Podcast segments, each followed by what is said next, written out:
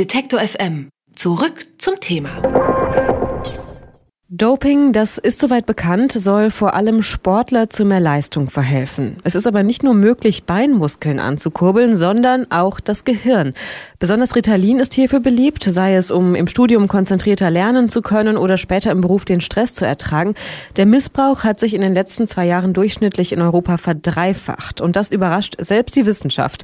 Entdeckt haben Forscher diese Entwicklung, als sie die Global Drug Survey der Jahre 2015 und 2017 ausgewertet und miteinander verglichen verglichen haben und was genau dabei herausgekommen ist und wie die Lage explizit auch in Deutschland aussieht. Darüber spreche ich mit Larissa Meyer von der University of California in San Francisco. Sie hat die Studie nämlich geleitet. Hallo Larissa. Guten Morgen aus San Francisco. Doping fürs Hirn wird immer beliebter. Das kann man ja jetzt so schon mal festhalten.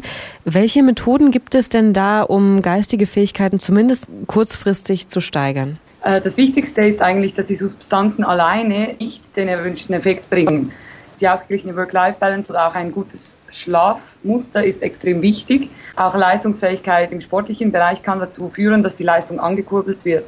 Wenn wir jetzt zu den Substanzen schauen, dann sehen wir, dass vor allem Stimulantien verwendet werden, um damit die kognitive Leistung zu steigern. Entsprechend sehen wir aber unterschiedliche Effekte bei den Personen, die diese Substanzen konsumieren. Die einen haben die erwünschten Effekte, während bei anderen keine oder sogar gegenteilige Effekte auftreten. Solche Medikamente wie Ritalin jetzt beispielsweise sind ja eigentlich verschreibungspflichtig. Woher bekommt man denn zum Beispiel Ritalin, wenn man selbst eigentlich gar nicht an ADHS beispielsweise leidet? Bei Ritalin haben wir gesehen, dass die Bezugsquelle dann vor allem der Freundeskreis ist, also dass wirklich Freunde, die das Medikament verschrieben bekommen oder auch aus der Familie diese Medikamente weitergeben. Es besteht natürlich auch die Möglichkeit, diese Medikamente online zu kaufen heutzutage, wobei diese ähm, Option in, in Europa relativ weniger gebraucht wird. In den letzten Jahren hat sich die Zahl der Konsumenten von solchen sogenannten Neuroenhancern verdreifacht. Das klingt jetzt enorm, aber von welchen Größenordnungen sprechen wir denn da konkret? Also Deutschland steht im internationalen Vergleich relativ gut da. Die Zahlen sind relativ klein. Wir haben über 20.000 Leute und über 10.000 Leute im zweiten Jahr befragt. Und davon waren nur so um die ein bis fünf Prozent der Leute dabei, die gesagt haben, sie haben effektiv ein Medikament verwendet, um damit ihre Leistung zu steigern im vergangenen Jahr.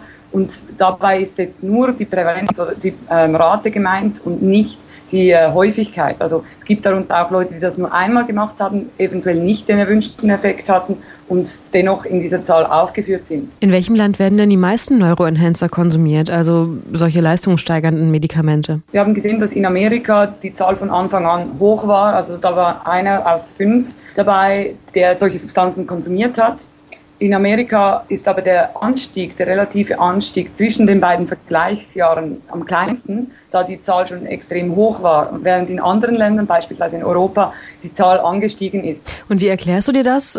Oder gibt es vielleicht auch ein Land, das dich jetzt persönlich besonders überrascht hat, was den Konsum betrifft? Am spannendsten ist es, wenn man sich zum Beispiel ein Land wie Frankreich anschaut, wo die Behandlung von psychischen Störungen hauptsächlich psychosozial erfolgt und weil auch die Störungen relativ tabuisiert sind, die Behandlung mit Medikamenten ähm, nur gering gewährleistet ist und nicht viele verschiedene Medikamente auf dem Markt sind.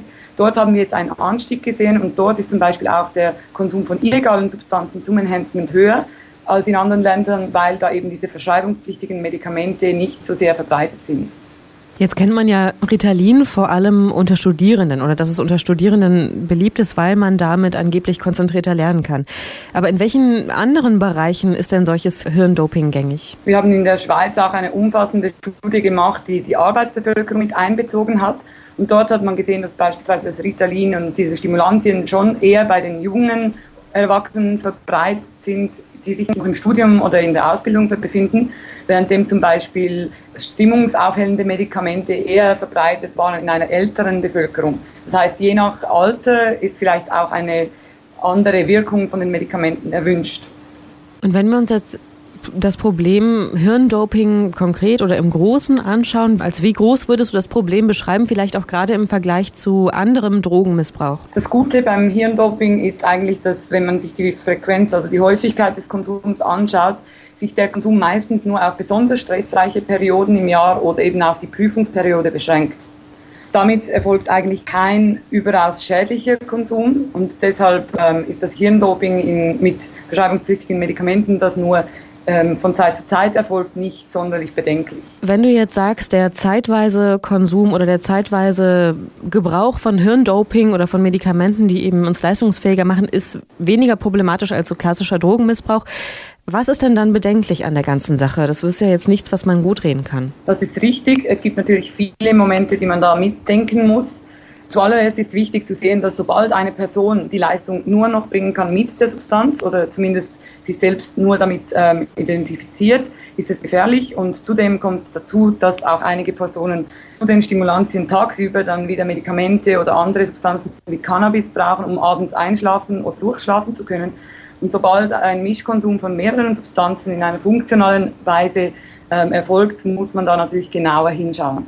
Hirndoping ist beliebter denn je. Stress im Studium und im Beruf lassen auch die Deutschen immer öfter zu leistungssteigernden Medikamenten greifen. Darüber habe ich mit Larissa Meyer aus San Francisco gesprochen. Vielen Dank, dass du dir die Zeit genommen hast, Larissa. Vielen Dank für das Interview. Detektor FM kann man übrigens auch live hören. Wir senden rund um die Uhr ein Online-Radio mit Kopf, Herz und Haltung. Im Wortstream mischen wir wissenswerte Themen mit moderner Popmusik und der Musikstream ist der perfekte Tagesbegleiter mit frischer Musik.